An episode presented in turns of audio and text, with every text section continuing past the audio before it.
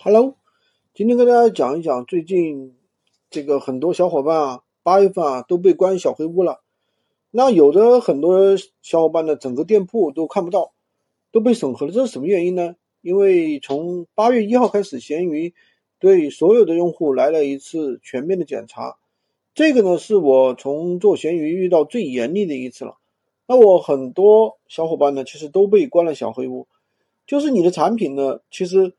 不是违规商品，没有违规，但是文案呢和文案呢没有敏感词，就会如果这样的话很快被放出来，短期内就处于一个审核的一种状态。那么在这个敏感的时期，我们什么操作是不能做的？哪些产品是不能上的？第一的话，图书前面已经讲过了，千万不要去碰了。以前说的那些什么图书无限上的玩法，其实现在都已经失效了。不管你是做有码还是无码，都不要做了。